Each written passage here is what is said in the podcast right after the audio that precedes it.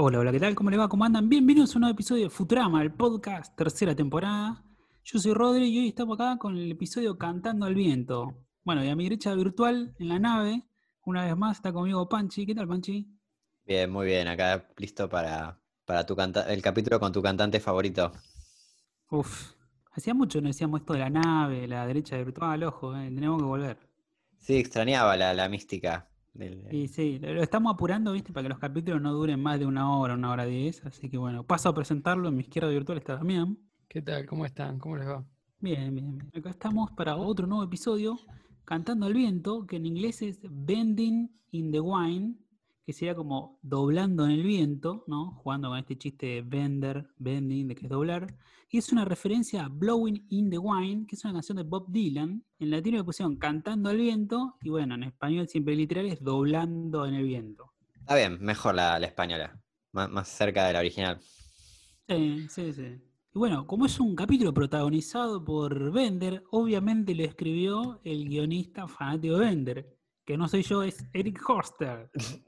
el experto en Bender. Exacto. Sí, sí, todo, casi todo lo que tiene o todo es de Bender, sí. A ver, contanos. Bueno, eh, los capítulos que tiene son I Roommate, que es el tercer capítulo de Futurama, cuando se van a vivir juntos. Capitulazo. Eh, hermoso capítulo, muy buen capítulo. Un vuelo para recordar, el del Titanic, que bueno, claramente Bender es eh, la estrella ahí, que es la que se enamora de, de esa condesa, creo que era, o, sea, señora de la nobleza, ¿no? La guerra es el infierno, el de las pelotas, la guerra que van en ese planeta. Bender el mafioso, Flojito. el menor de los dos. ¿Cómo? Sí, ese, ese, era más flojo, el más flojo de esto. Uh, sí, sí, ese era flojito, sí, sí, era flojito. Yo me acuerdo que no, no, estuve en ese capítulo, pero sí, sí vi el capítulo y era flojo. El menor de dos males, ese no, no, lo, no lo había visto, y Amor que no se dobla. Claro, son, esos últimos dos son los dos que parece flexo. Claro, ah, verdad, en los dos, en los dos no estuve yo. Mira, mira, sí. ojo, ¿no serás Mirá, vos flexo? Claro, nunca están flexo y también en la, en la misma habitación. Mmm, qué raro. Claro. Mmm, sospechoso. Bueno, obviamente, en este episodio tenemos un invitado que aparece muchísimo, que después vamos a hablar bien en detalle, que es el cantante Beck Hansen. Yo no sabía que llamaba Hansen, mirá lo, lo poco que sé de Beck. Eh, yo no sabía que existía el tipo, o sea, yo lo, lo googleé y lo, lo, encontré así como Beck Hansen, que tampoco es un nombre real, ¿no? Es, es parece que es un nombre que, o un seudónimo o un nombre que artístico. Y puede ser, sí, sí. En realidad se llama Y- Beck Hansinski. Bueno, Claro. la, frase, la frase de inicio del capítulo es la ley federal impide cambiar de canal y el dibujo retro es Ecoy Decoy en 1941. Así que bueno, arrancamos con el capítulo.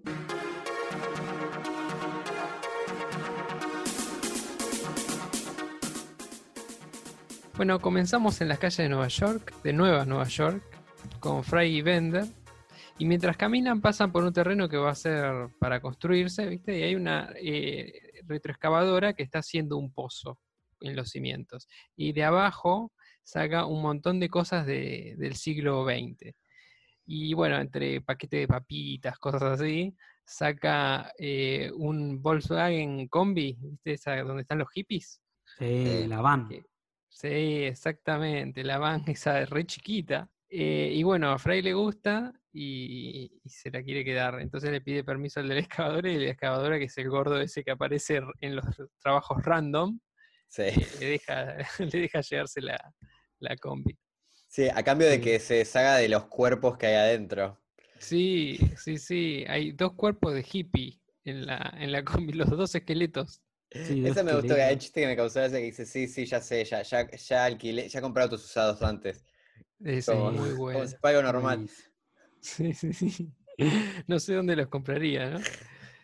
Bueno, eh, Fry se lleva la van de ahí y la lleva a Planet Express.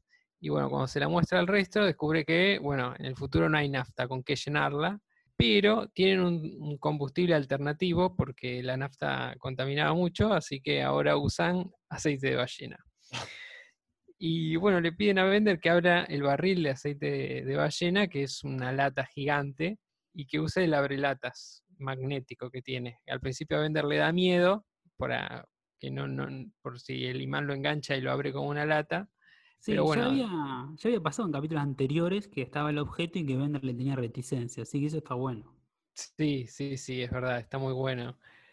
Eh, no sé si lo había enganchado todavía. O lo No, enganchado por primera vez. Pues él dice como que ya, ya ha tratado de matarme. Ajá. Lo que sí menciona que también tiene un imán que lo, que lo hace cantar. Que eso lo, lo habíamos visto en Claro. el capítulo de que van a la luna en la primera temporada. Claro. Claro, también. Otra continuidad muy buena. Que después no hubo tanta continuidad porque lo vimos varias veces con imanes. eh, Sí, hace sí. poquito. Sí, mismo sí, en el en la capítulo de. Flexo, cuando se pone Sí. la, la chivita imantada y no le pasa nada. La, bueno, en el momento anterior la- la- el imán en la puerta, tal cual. Claro, El, sí, el sí, sí, sí. moño, el moño que tiene en la pera también, más o menos ahí en el episodio de- del Titanic también. Pero bueno, Sí, en realidad no es, no es una continuidad, ¿no? Es una discontinuidad Sí. entre el segundo y este. sí. Y bueno, eh, Bender vence su miedo y lleva la lata allá, el barril en realidad.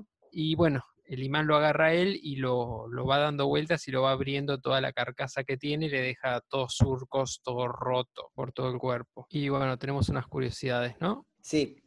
Eh, bueno, esto que mencionábamos, que mm, de esto que de lo de la luna y todo eso ya es medio que la idea de este capítulo mencionan en los comentarios del DVD que nace de, de una charla de David Cohen con el guionista este, el especialista en Bender, Eric Horsted, que se acordaban de esto, que en el capítulo 2 de la primera temporada, cuando va a la luna, Bender había dicho que quería ser un cantante folk. Y entonces medio que de ahí salió toda la idea de este capítulo. Y metieron esto del imán y que lo hace cantar y, y de ahí un poco empieza como a renacer este, este deseo en Bender. Claro, claro, está bueno.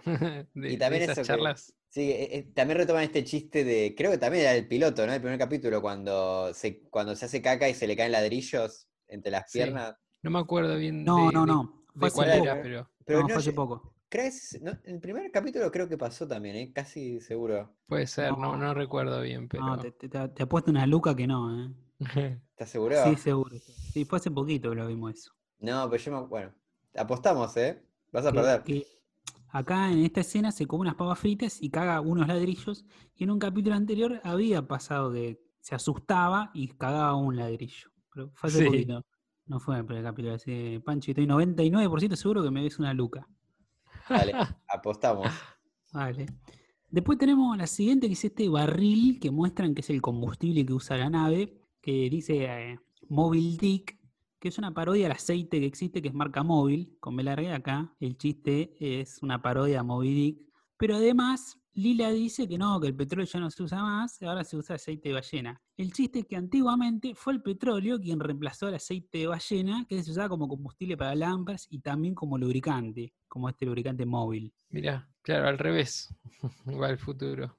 Claro. Y queda una más. Eh, sí, bueno, después hay un chiste muy bueno em, que le están preguntando cómo, cómo funciona la van esta que, que se compró Fry y alguien le pregunta a Fry si, se, si sirve para viajar en el tiempo y, y Fry dice que sí, que hay que usar una, esta botella y le muestra un bong, que nada, y, y cuando el- en el DVD cuando está ese chiste como que Matt Groening se escucha un grito de sorpresa, eh, como que no puede creer que, que pudieron hacer ese chiste como que dice, dice, wow, we got away with that. Tipo así lo dice.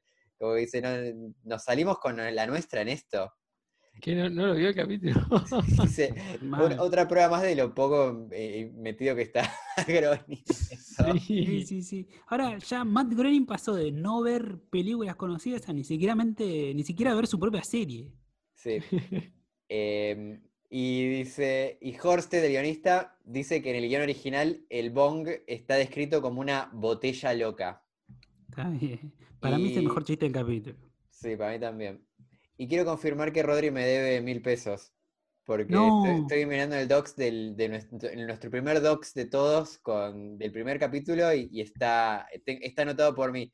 Chiste que no había anotado. Bender se asusta cuando los policías están a punto de entrar a la casa del científico, del profesor, y se caga un ladrillo.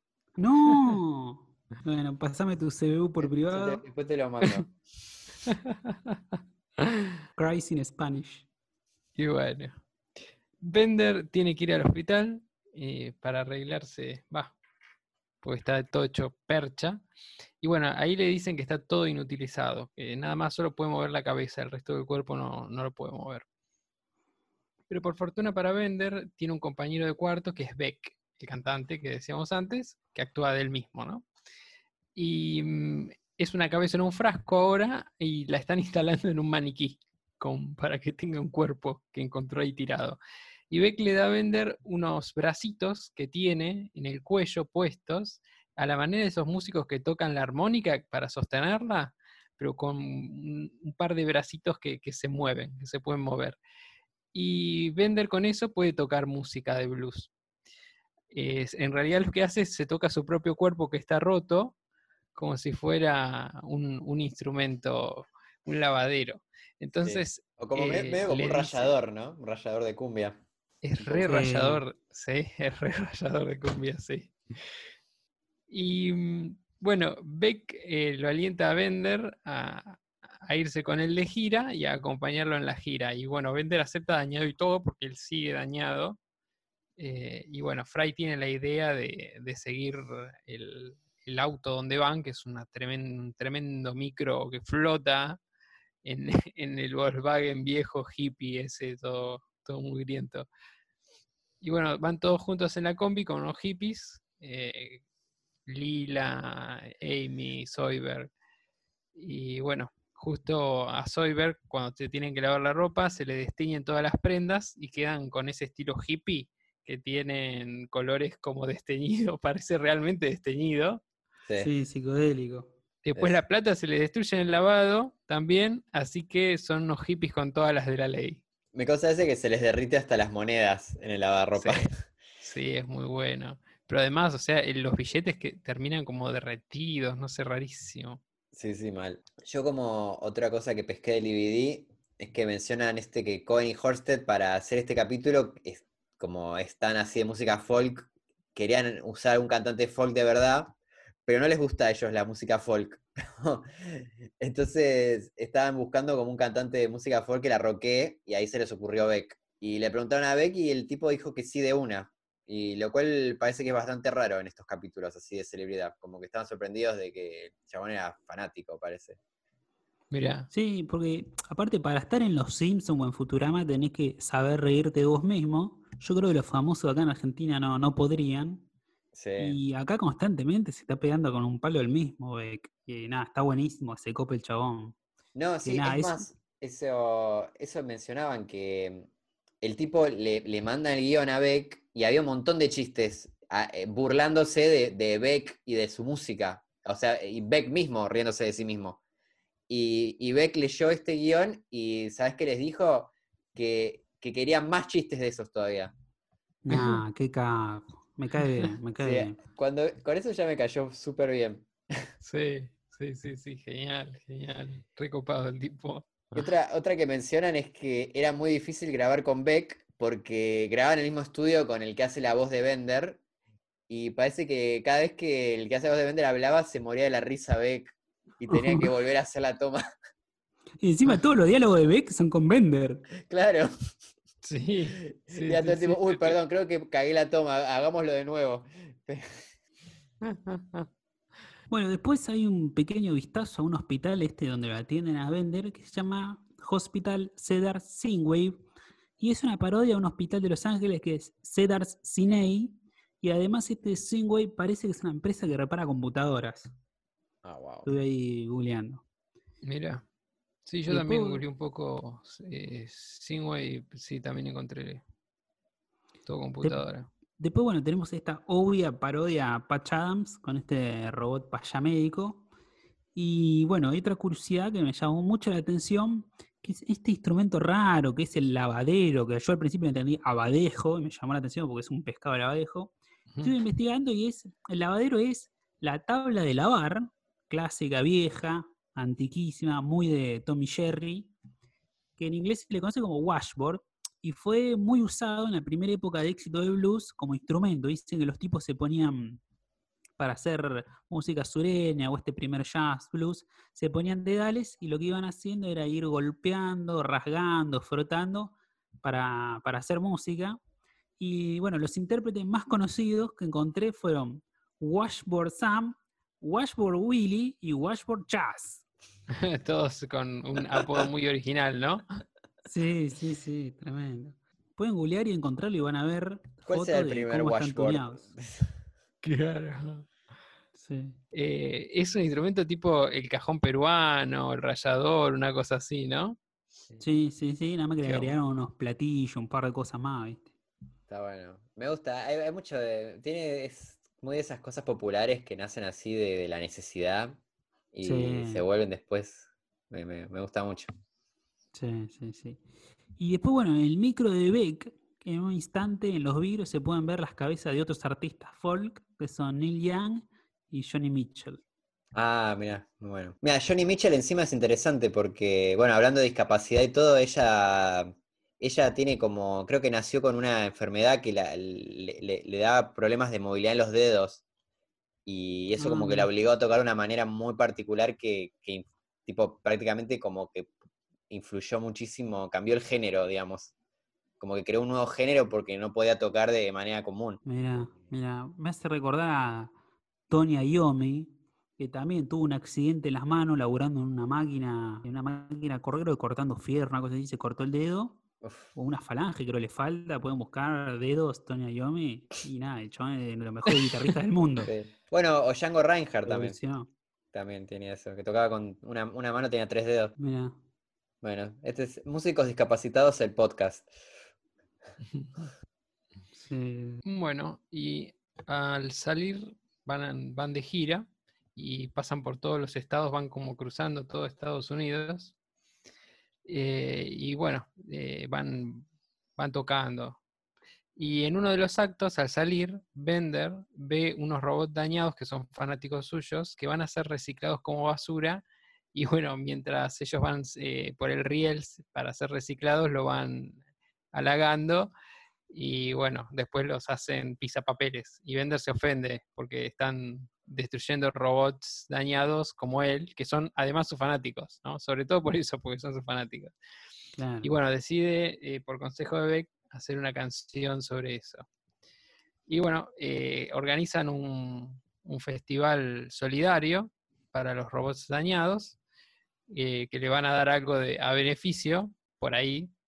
Y bueno, eh, en ese momento Bender descubre que su fama y su fortuna eh, vienen de ser un robot dañado. Pero justo cuando descubre esto, ya empieza a recuperar los movimientos de su cuerpo y ya no es más un robot dañado. Entonces eh, tiene el problema de que ya va a dejar de ser un símbolo de los robots dañados. Fry le dice, bueno, pero no, te va a ayudar esto a, mover tu negocio, tu carrera. Y él le dice, no, no, ¿cómo voy a simbolizar a los robots dañados si yo mismo no estoy dañado? Entonces, bueno, la solución cuál es?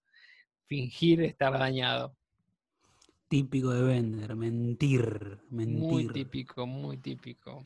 Bueno, ahí claramente empieza como el conflicto, ¿no? Sí, sí, sí, está bueno eso. Hay ese momento que tiene esta charla importante con Beck. En un momento Beck menciona el Beccionario, un diccionario de palabras inventadas por Beck, que nada, ahí dice desde tal palabra hasta whisky clone. Y estuve googleando y y existe una- un tema de Beck que se llama Whisky Clone Hotel City 1997. Ah. Sí, en el, en el DVD mencionan que tuvieron que escucharse, para ese chiste de, de las palabras inventadas de Beck, tuvieron que escucharse todas las canciones para elegir así la- las más graciosas de mencionar. Así que estaban todo el día escuchando Beck para este capítulo. Sí. Si yo escucho unos temas así es medio como flashero, ¿no? Y es raro. Después, bueno, tenemos que en el recital, uno de los recitales que da, entre los robots discapacitados que están de fondo ahí alentando, es uno de los robots de la hermandad de Bender que habíamos visto. Sí, de la Universidad de Marte. Claro. Bueno, después, cuando Bender está componiendo una melodía, aparece una partitura que es la melodía de la Quinta Sinfonía de Beethoven. Parece igual que hay un error, porque yo la chequeé y me parece que hay un pequeño error, pero es. eh, además dice número 5 y está re plagiada. O por ahí Bender es un crack. Sí. Y bueno, después los robots que arrasan el escenario eh, recrean la escena de la película Freaks. Ah, yo nunca la vi esa. Yo la- yo conozco por sus parodias, debo admitirlo, pero sí vi, vi algunas partes por ahí y la verdad que parece buena película. Sí, tiene fama de buena.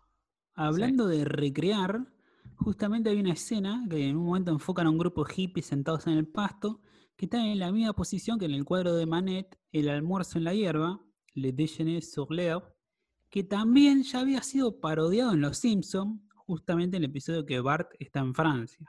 Mm. Acá esto me, me huele a posteo de Instagram. Sí, sí, sí. sí. Ya estamos ahí cartoneando a ver qué, qué- qué- qué hacemos. Sí. Es, es difícil, ¿eh? es difícil subir tres posteos por semana, chicos. Después está el duelo, el dueto musical eh, Cylon y, y Garfunkel, ¿no? que son los equivalentes del siglo 31 a Simon y Garfunkel. Bueno, Cyclone eh, es, un, es un robot, ¿no? Y cantan Scarborough Fair, que es de Garfunkel.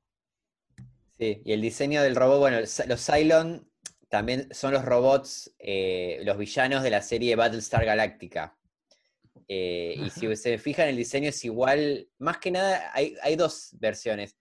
Eh, pero parece que hay una del 78 que no está tan buena como la, la más nueva, y está más inspirado en ese diseño original. Claro, porque la más nueva creo que también es de los 2000, por ahí todavía no había salido. Sí. Pero en, en la original actuaba Lord Green, Ah, el de Bonanza, el viejo. Uf, no sabía. Yo vi algunos capítulos de la, de la nueva, está buenísima. Es una Wow. gran serie. No sé por qué la dejé. De hecho, Es- ¿viste esas series que, o películas que las dejás y no sabes por qué? Sí, me está pasando lo mismo con Big Mouth. Como que me encanta, Ah. pero un capítulo a la semana. Es como, dale. Se me pasó con Mad Men también, que nunca la dejé en la temporada 6, creo, y nunca la pude volver y no sé por qué la dejé. Porque me encantaba. Pero bueno. Bueno, y después tenemos varias escenas donde muestran el mapa de este nuevo Estados Unidos del año 3000 y hay muchos chistes, no los vamos a nombrar todos porque sería larguísimo, aparte se entiende bastante, pero hay un par que hay uno que sería el estado de Utah, que está escrito en alienis y dice Human Farm, y después hay otro, hay un estado en la vida real que se llama West Virginia, que sería Virginia del Oeste, y acá en este mapa está el East West Virginia, que sería como Virginia del Oeste Este. Claro, como que se volvió a, a- separar, ¿no? claro. Sí, sí, Me sí. mata que el, el- creo que el 99% de los chistes de Alienis son sobre canibalismo o humanos para comer. Sí, o posta. sea, Sí, sí, sí, Había uno de trampas eh, humanas para humanos, ¿no? Sí. Trampas humanitarias para humanos. Sí, sí, gira mucho en torno a eso. Y bueno, todo parece marchar bien para vender, ¿no? Le sale todo este fingimiento que va haciendo. este, la mentira la puede sostener porque, bueno, no se mueve, va cantando. Pero justo cuando tiene que cantar la canción que compuso para los robots dañados, se va entusiasmando y empieza a mover los brazos, empieza a mover el cuerpo y termina bailando en el escenario y todos mirándolo sorprendidos porque decían, bueno, pero él es, eh, está roto, o sea, es el símbolo de los robots rotos y está bailando enfrente nuestro. Y bueno, se enojan y quieren atraparlo para cascarlo. Y bueno, eh, Bender logra escapar, salta y cae en la van que está ahí junto con Fry y todos. Todos se meten en la van y él arranca. Bender arranca la van y va, va conduciendo por la ciudad escapando. Y Beck y un par de músicos más los persiguen con, con el vehículo que ellos usaban para ir a- de la gira, ¿no? Y bueno, van a escapar por un puente y descubren que, bueno, todo el camino del puente lo sacaron porque solo es, está habilitado para autos flotantes, ¿no? No sé por qué un auto flotante necesitaría un puente, Sí, pero, pero es el Golden Gate. bueno, es un símbolo, ¿no? Claro. Claro, pero siendo buenos, eh, si no hay un puente, no hay una calle virtual, los autos irían por cualquier lado y sería un me parece. Puede ser, puede ser que sea por eso. Y bueno, la combi obviamente no, no flota, ¿no? Tenía las cuatro ruedas con suerte. Y bueno, al llegar al puente se cae. Y Bender se agarra de un cable para sostener el auto y el cable va cediendo y de a poco va atenuando la caída, pero siguen cayendo y terminan en el suelo. Y Bender colgado del cable sosteniendo la, la van. Cuando toca el suelo, Bender sale disparado por el cable, como por, por efecto resorte. Claro, Y muy bueno, coyote cae- y correcamino en la escena, ¿no? Sí. Muy coyote y correcamino. Es más, es más difícil de explicarla que de, de verla porque es una Sí, escena sí, muy sí. conocida, ¿no? Es como una resortera que hace el, el cable. Y bueno, cae sobre una, una chica que estaba comprando comida que la hace crosta. Y en eso llegan Beck y otros músicos. Y, y bueno, este, Bender se había embolsado el cheque que era para caridad. antes de que lo atraparan. Lo había doblado y se lo había guardado. Y, bueno, parece que lo van a cascar, pero al final nada más le sacan el cheque y lo dejan. Bender dice que todavía no podía moverse por la nueva caída, que había vuelto a quedar inválido, pero era mentira, porque al toque se levanta y se va.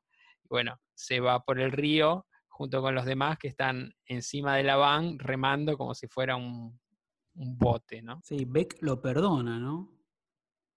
Sí, lo perdona de una manera muy rara, además, porque eh, te dice, no fue con la intención ni de ayudar ni de dañar a nadie. Y Beck le dice, es mentira, pero como que le dice, pero lo dice desde el corazón, así que te perdono, una cosa así. Sí, lo perdona porque estábamos en el minuto 20 del capítulo y había que terminarlo, pero no, no. Totalmente, total. Es el perdón más random que escuché en mi vida. No, pero yo creo que de alguna forma está bien, porque le dice como que en realidad nunca quise ayudar ni nada, y Beck le dice, no, no, para mí estás mintiendo. Como que de verdad quisiste ayudar a los robots inválidos, pero te perdono. Y se lleva el cheque, ¿no? sí. Claro. ¿Que habrá sido entregado a los robots inválidos? Sí, es una buena pregunta. seguro, es Beck, es Beck. Yo algo para mencionar que mm, de la animación que me gustó mucho, que, y que lo menciona en el DVD, que cuando él vuelve, cuando empieza a bailar y a mover el cuerpo después de que viene todo el capítulo eh, como inválido, si se fijan, está como mucho mejor animado de lo normal a la serie, todo el, baile de Bender. Como que, es mucho más suelto, tiene más fotogramas por segundo, es como. se nota fluido. mucho más fluido. Y esto fue consciente a propósito para dar todavía más contraste eh, de que venía todo duro a está mucho más animado de lo normal.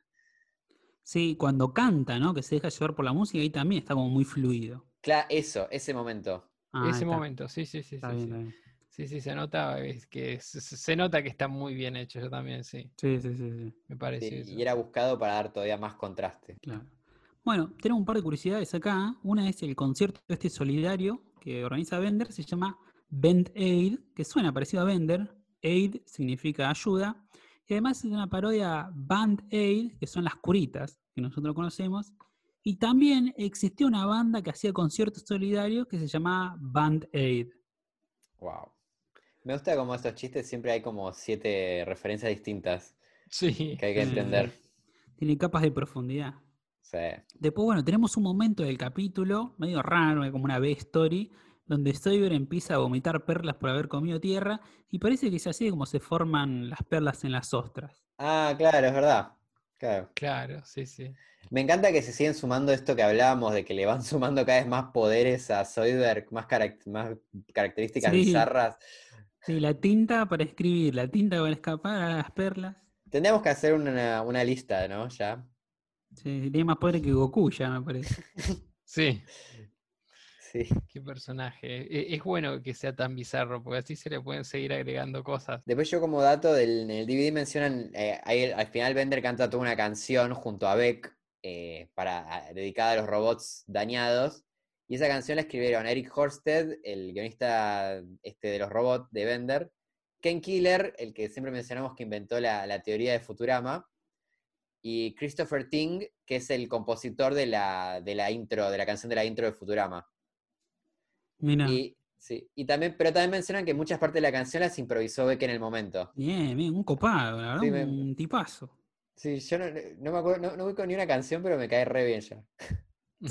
sí, sí, me pasa lo mismo. Bueno, después tenemos una pequeña escena de la persecución que se ve esa calle con curvas donde bajan, que es Lombard Street, que es una calle muy conocida de San Francisco, es muy icónica esa cuadra porque son 100 metros y tiene 8 curvas y también, como las características de San Francisco son que las calles van, son empinadas, bueno, estas son 100 metros empinadas y con 8 curvas está toda rodeada por flores, hay muchos turistas ahí sacando fotos, muy icónica, siempre están en las películas, me acuerdo en videojuegos, en el GTA San Andreas, estaba ahí recreada también. Ah, sí, sí. A mí esa, eh, toda esa escena de persecución en San Francisco sentí, siento que la que está de, la, de haberla visto en un montón de películas. Sí, sí, sí, es clásico. Y bueno, después tenemos que el gordo este, que está en el puerto, donde va a caer Bender después de ser disparado por al soltar el auto, es el mismo gordo que en el episodio del crucero, también escrito por este chabón, los padres querían que salga con, con Amy, me parece. Mirá, mirá, no me había dado cuenta. Y bueno, después tenemos un chiste al pasar, que es al final, viste, que Bender va al río a unirse a unos amigos, se pega el imán y empieza a cantar estas canciones folclore.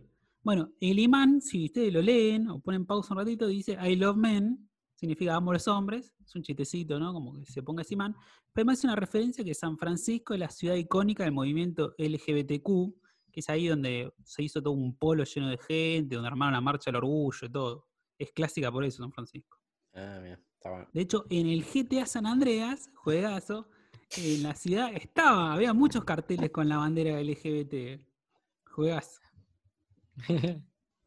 Y después, bueno, la canción que canta Bender con el imán al final del capítulo, me parece que la misma la del- que la del principio del capítulo. El capítulo arranca así, con Bender caminando, cantando una canción medio folk de una ranita, con Fry al lado. Bueno, mejor chiste del capítulo. Para mí el mejor es este del profesor que dice, che, ¿y ¿cuál es la palanca para ralentizar o acelerar el tiempo? Donde muestra el auto. Y ahí, bueno, Fry saca el, el bong este para fumar hierba. Sí, yo voy a hacer, me voy a copiar y voy a decir que también, que ese fue el mejor para mí. Bien. ¿Vos, Damián? Y no hay como muchos chistes buenos para mí en este eh, en, en- en este capítulo. Eh, a mí me gusta igual cuando salen Bender y, y Beck y Beck le dice qué buen solo de, de lavadero que hiciste. Eh, cuando me desperté, la parte que escuché me gustó, una cosa así le dice. Lo Sí. escuché cuando me desperté, dice, me encantó. Sí, como, como que no estaba de consciente todo el tiempo. No, como que se dormía. Claro. Me encanta, me encanta. Se Este, siguen riendo de sí así.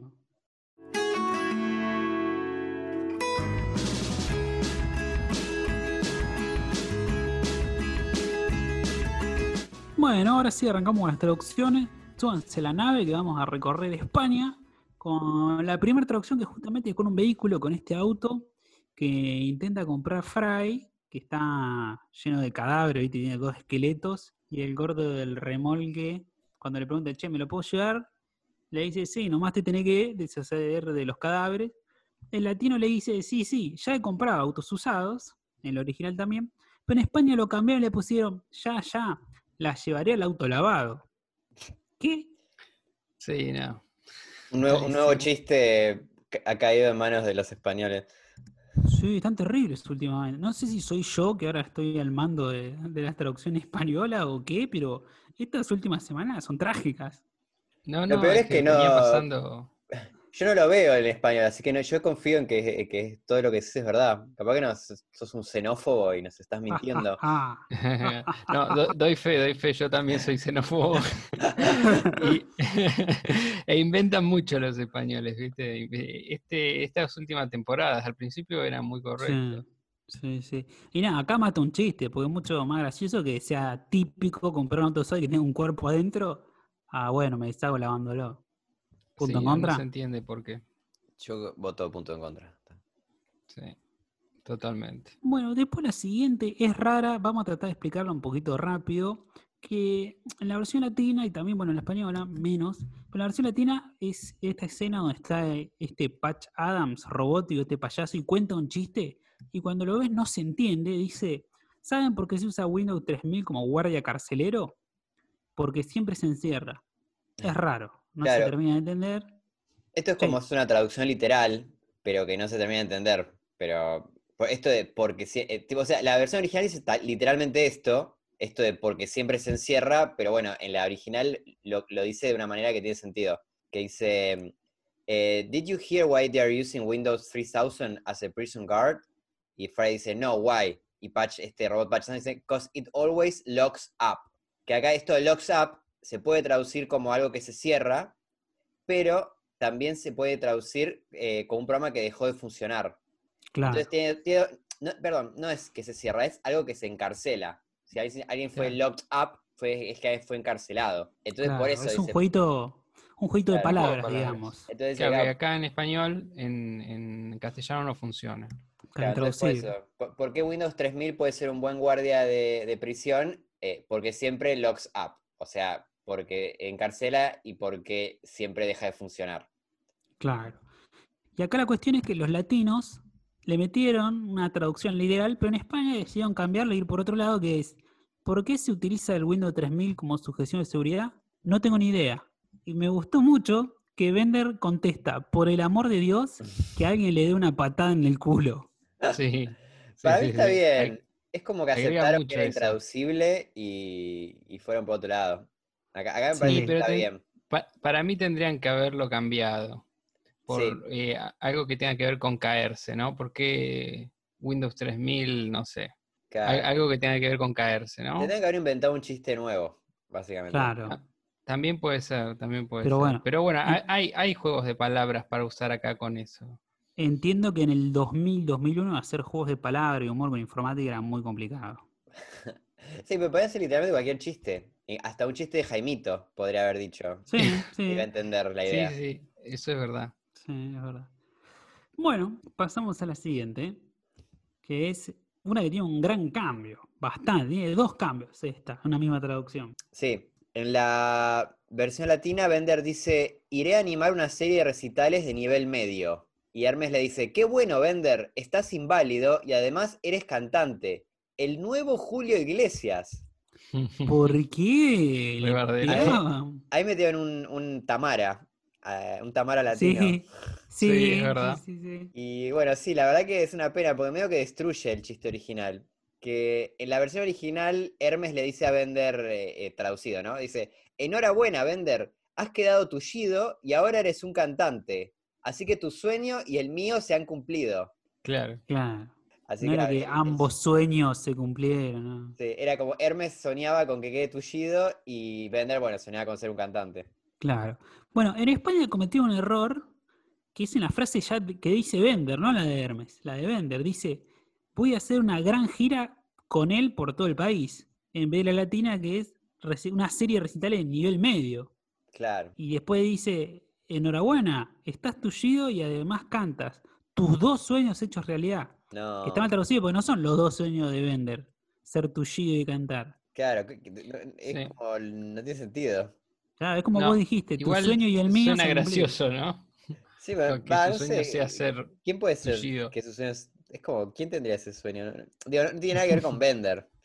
No, yo creo que un si tu sueño es ser tullido sería por ahí, no sé, un fry o vende en el contexto de que no quiere laburar. Claro. Entonces ve un Claro. paralítico y decía, uh, ojalá yo estuviera paralítico, si no tendría que laburar. Y en realidad es re feo sí, decir muy, ser muy paralítico. fry. Muy fry. Claro, Claro. Sí, no, no pega con Bender. Es raro. Y bueno, Julio Iglesias también es medio raro. No, no sé qué hacer acá, estoy confundido. Y dos Yo amarillas, diría. Ok, yo iba a ir punto en contra doble, pero sí, dale, vamos con las amarillas. ¿Una amarilla para cada lado? Dale. Sí. Bueno, Sí, a Hermes se lo suele traducir muy mal, eh, veo en las versiones. No sé por qué. Hay como muchos buenos Sí. chistes de Hermes que se repierden. Sí, sí, es complicado, Hermes, ¿no? Sí, porque a veces mete muchas cosas de Jamaica y tiene como expresiones muy, muy raras que no, ni, ni se gastan en traducirlas. Sí. Me acuerdo de la de Shark, la de la carne. Ah, sí. Ah, sí. que decían, lo habían traducido bastante bien, ¿eh? igual con cecina, Sí, sí, sí. los latinos. Bueno, la siguiente es un poquito más rápida y más graciosa para reírnos sobre las frases que usan en España. Esta vez el contexto es cuando están lavando la ropa todos juntos, la Fry, Amy, Soyber, Lila, etcétera, que en un momento, bueno, se le destiñó la ropa porque lo pusieron junto con la carcasa de, de Soyber. Y escuchen cómo lo dicen en España. ¡Qué desgracia, mi concha ha desteñido! y acá suena gracioso, ¿no? Punto a favor. En la, la- sí, en la latina decía caparazón, pero bueno. Claro, claro, pero bueno. Acá es gracioso concha, ¿no? Le explicamos para los que nos escuchan por fuera de Argentina, que son un 30%, un 31%. Acá la concha no es el, la almeja, no es el animal marino, sino que lo que tienen las mujeres entre las piernas. Una vagina, sí. Bueno, una vagina, Sí, nuestros oyentes son adultos. Pues, Claro. Sí, es verdad, es verdad. Y si no, también les enseñan en la escuela, así que no hay no problema. es ninguna mala palabra. No, Es no. Sí, yo, perdón, anécdota por ya, rápida. Yo tenía una, una profe en la escuela que había sido abogada y se especializaba en nombres. Y contaba una anécdota que le había venido una, una señora de España que se apellidaba Alegre, ella. Y estaba muy Mm. enojada porque el sistema legal argentino no le dejaba ponerle el, el nombre que quería a su hija. eh, que ella le Sí, quería sí. poner a la hija Conchita. ¡No! Y es que Así que iba a estar ahí. El sistema judicial argentino salvó a una nena que se llame Conchita Alegre. Bien, bien. Al, al fin se hace justicia en este país. Una el buena. sistema funciona. Qué lindo, qué lindo. Bueno, las anécdotas turbias de Panchi, esta vez no tan Claro. turbias. No, no tan turbia. No Ahora tan turbia. entiendo, ¿no? Se especializaba en nombres, ¿no? Había entendido hombres, no, No Ajá. entendía bien. Ahora, No, ahora nombre, entendí. nombre. No, en nombres no sé. eh, pero sí, en nombres sí. Está Ok. bien. Bueno, ahora tenemos un gran chiste que lo han matado, que es cuando Bender conversa con Beck después de este recital que hay en la granja donde echan a Fry y a Amy por no tener plata. Bender dice, fue el mejor solo de lavadero de, de 40 minutos. Perdón, Beck dice esto. Bender, fue el mejor solo de lavadero de 40 minutos. Lo que escuché cuando me desperté me encantó. Sí, muy bueno. Buen chiste. El chiste favorito tuyo, ¿no? Sí, exacto.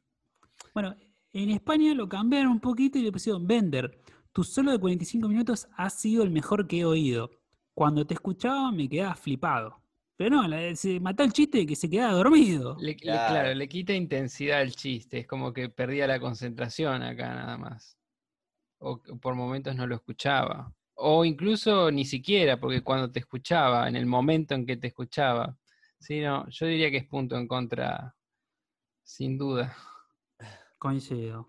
Dale. Terrible, terrible, me están perdiendo puntos por todos lados. Una, ¿Querés eh, una desprolijidad, porque en realidad, este, con precisarlo mejor, o sea, tra- no tradujeron mal, pero quedó impreciso realmente.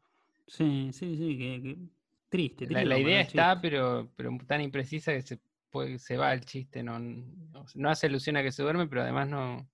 Tampoco puede, queda como que por momentos no lo escuchaba. Claro. Bueno, la siguiente viene con una curiosidad muy de los 2000, 2001. ¿Quién la quiere contar? A ver. A ver, yo la puedo contar. Eh, cuando está en la cama escribiendo, Sí. bueno, este, él está componiendo la canción y está buscando algunas rimas, ¿no? En la versión latina dice, manos al aire, rima con, hazles un desaire. Y huele, dice, wow, huele como si algo se hubiera muerto. Y ahí aparece Fry que- y, y los demás, que eran todos hippies, ¿no? Claro, que estaban ya de- como viviendo en la calle. Estaban Claro. buscaban comida en la basura, eran muy pobres, pues se les había roto el dinero, ¿no? Eh, que en la versión original dice Hands in the air, eh, rima con Just don't care. Eh, y está bueno, qué sé yo, porque rima, pero además es como que dice el mismo no me importa, ¿no? Sí, aparte dice, dice eh, hands in the air, rhymes with just don't care and finished.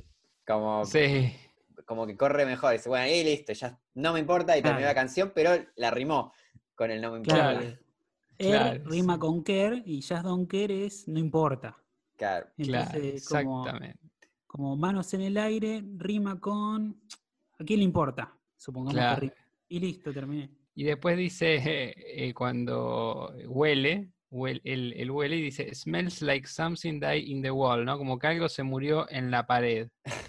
Y ahí aparecen, abren la puerta y aparecen, ¿no? Se, se- se nota más que hace alusión a ellos porque están del otro lado de la pared. Igual estaba bastante bien la traducción latina. Pregunto: algo muerto en la pared, ¿no puede hacer una referencia a un cuento de Edgar Allan Poe? Mm, no creo.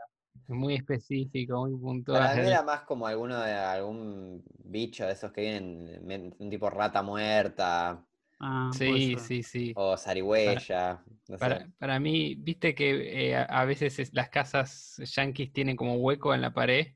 Sí, asbesto. Sí, no sé, que están hechas, pero, pero a- a- eh, tienen como, nada, están como huecas, me parece, no sé bien cómo es. Sí, sí, sí. sí. Y a veces Sí, quedan animales al parecer.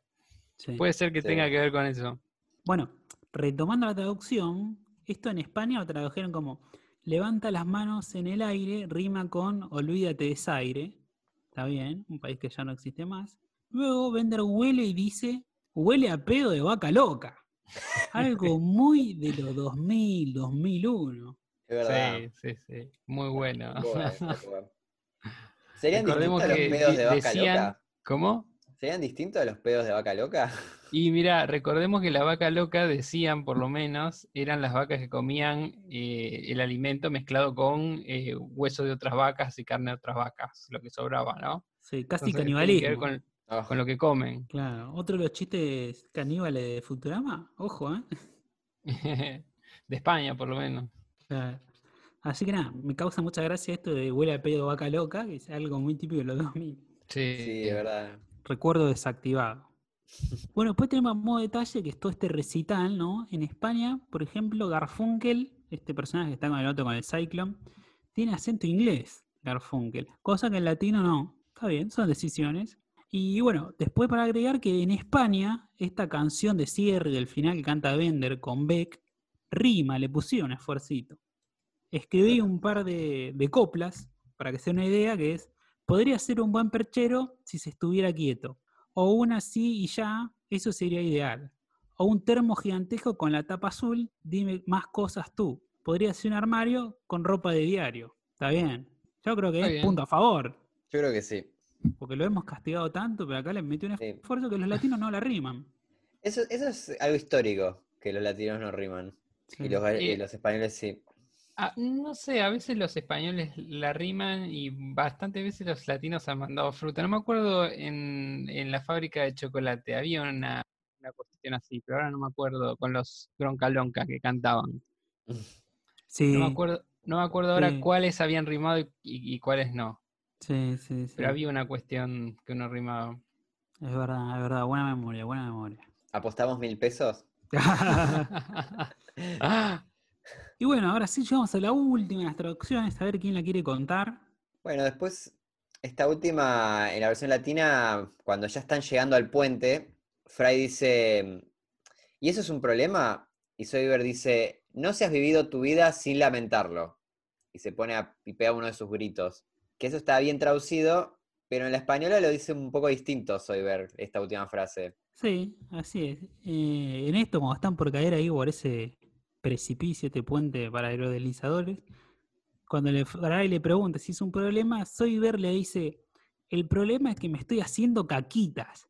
Y mm. ahí pega un grito, pero flor de grito, que encima después la cámara deja de enfocarlo a él y los enfoca desde arriba, desde, desde arriba, vista aérea del puente, y sigue el grito. Cosa que en el original también es así, pero en latino no. En latino cuando enfocan desde arriba y cortó el grito. Entonces Ah, nada, me parece muy gracioso porque dice que caquitas y el grito sigue. Claro, eso está bien. Es medio raro que, o sea, él, e- él- él le pregunta, como que están leyendo un cartel que dice que, que descubren que el puente no tiene piso. Y le pregunta, ¿eso es un problema? Bueno, si, tuvi- si viste sin remordimientos, no. Eh, como bueno, te vas ir al cielo. Básicamente Sí, está sí, diciendo.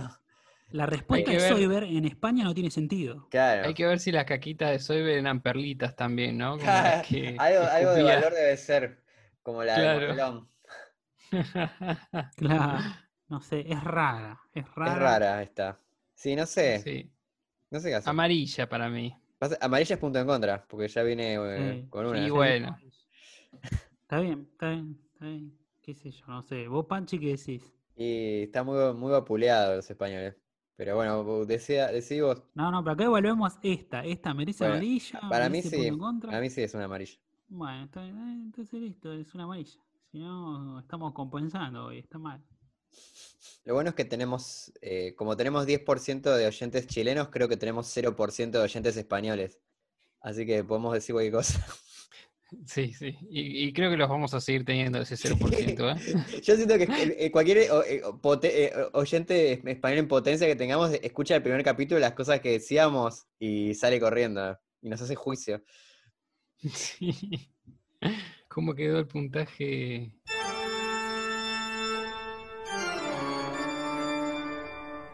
Puntaje final de traducciones: latinos menos 37, españoles menos 43. Uf, Se está agrandando la brecha, ¿eh? ya hay 6 puntos que los separan. ¿eh? Y pensá que el latino era el que tenía las de perder antes. Se dio vuelta la grieta. la grieta. Sí, sí, sí. Igual, bueno, bueno, tiene un tenemos- montón de capítulos para recuperarse. Sí, Sí. sí. Los gallegos vienen bastante flojos últimamente. Así que bueno, ahora tenemos que ponerle puntaje a este capítulo. Para mí es un capítulo tranca, pero muy tranca. Está bien. Está a nivel estructura y cómo está escrito, está mejor escrito que otros, como el de la mafia, por poner un ejemplo, que son medios medios. Pero pero este no, no tiene chistes buenos, no es tan gracioso, la verdad, no está bueno, la verdad es bastante olvidable este capítulo. Creo que le pongo un 6. Sí, para mí también. Yo también le voy a poner un 6. Sí, me pasó eso, como que no. Me pasó lo mismo que a vos. Y que básicamente no es tan mal el capítulo, pero no, no, es, no, es, no es gracioso. Como que no, no hay grandes chistes, no, no sé, es como termina y terminó. no- Es más, de hecho te quiero consultar una cosa, a ver si en el DVD, en los comentarios dijeron algo. Pero la B-Story de, de los hippies que están recorriendo ahí, en un momento le agregan lo de las perlas, que no sé para qué, no, Ah. no sé si es porque se quedaron sin tiempo y tenían que inventar algo o qué, pero es re No, rara esa parte, ¿no? Como Ni no lo, suma nada. mencionan, ni lo mencionan eso. Claro. Mirá. Ni me acuerdo Sí, que hablaban en yo- ese momento. Yo la verdad eh, no me gustó el capítulo, de hecho seguramente lo vi, pero no me acordaba ni cómo era el final, ni cómo era, a partir de la, de- de la mitad ni me acordaba de nada, o sea, no, Yo no me acordaba ni el principio, ni el final, ni el nudo, nada. Sí, Y eso que no, tiene no. un famoso, pero no, eh, no- no- ni No, eso es re yo no- memorable. No, bueno, que el no- no, famoso es un famoso tuve- muy memorable tampoco. No, el famoso lo Claro. tuve que buscar yo para, Lo para conocimos acá. Bueno, nada, Yo tampoco sí. es tan desconocido el pibe. No, no, yo por lo menos digo. Es subjetivo lo que decimos. ¿no? El, el capítulo no es muy bueno en general, eh, creo yo, eh, más allá de la estructura. Eh, no es gracioso, a mí no, no me produce mucha gracia. El conflicto no es, no es guau tampoco. Me parece que podrían haber explotado mejor al personaje de Bender, haciendo lo que eh, el personaje de Bender en general es egoísta, ¿no? Esos personajes están muy buenos usarlo a veces para que empaticen mucho. Y estaba muy bueno por ahí usarlo y aprovechar que empatizara con robots rotos y que no fuera un egoísta y explorar otra parte de Bender, cosa que no se hizo. Eh, la historia B es bastante, bastante chota. Eh, ¿Qué más? La- Sí. es- eh, básicamente el tema de las perlas es la resolución del conflicto de la historia B, que en realidad Sí. son unos hippies pobres y a partir de que comen tierra, este, esto mucho no lo contamos porque la historia es muy pobre también. Pero no, no, ni eh, siquiera, porque hasta podrían haber seguido comiendo tierra. Podrían, podrían, pero es la- lo resuelven así, es la resolución de ese conflicto. Ahí dejan de ser pobres y venden los collares. Que es justo en el momento cuando Bender escapa en, eh, de- de- del público que lo quiere dañar. Pero la verdad que es una historia anodina, no tiene ningún... no, es tan corta que tampoco genera que uno se enganche. Eh, sí lo gracioso de que se vuelvan hippies casi por accidente gradualmente a medida que van en la van, que se les va distiñendo la ropa, eso es gracioso pero no, no pasa del chiste, o sea, es un chiste más que una historia, es, es un chiste largo. Sí, es todo bastante Y- superficial, me parece, como que no, no, es no totalmente profundiza nada. superficial. Sí, exactamente. El, el escape de Bender es medio trillado y el final es como que, bueno, va a Beck y lo perdona y ya está y se tiene que terminar y chau. Yo le pongo un 5. Ok, Eh, no, no me gustó. Ok, está bien. 665 queda el puntaje. Ok, está bien. El, el Era- escritor ha tenido bastante buenos, o sea, Casi satánico fue. pero- sí, sí, sí. casi. Así que bueno, nos estamos despidiendo. Nada más que agregar, chicos. Nada más. Bueno, muchas gracias por seguirnos una vez más, por seguir escuchando el podcast. Ya estamos por terminar esta tercera temporada. Así que bueno, nos vemos la semana que viene. Nosotros hicimos viaje en nuestra nave. Chau, chau. Chau, chau. Chau.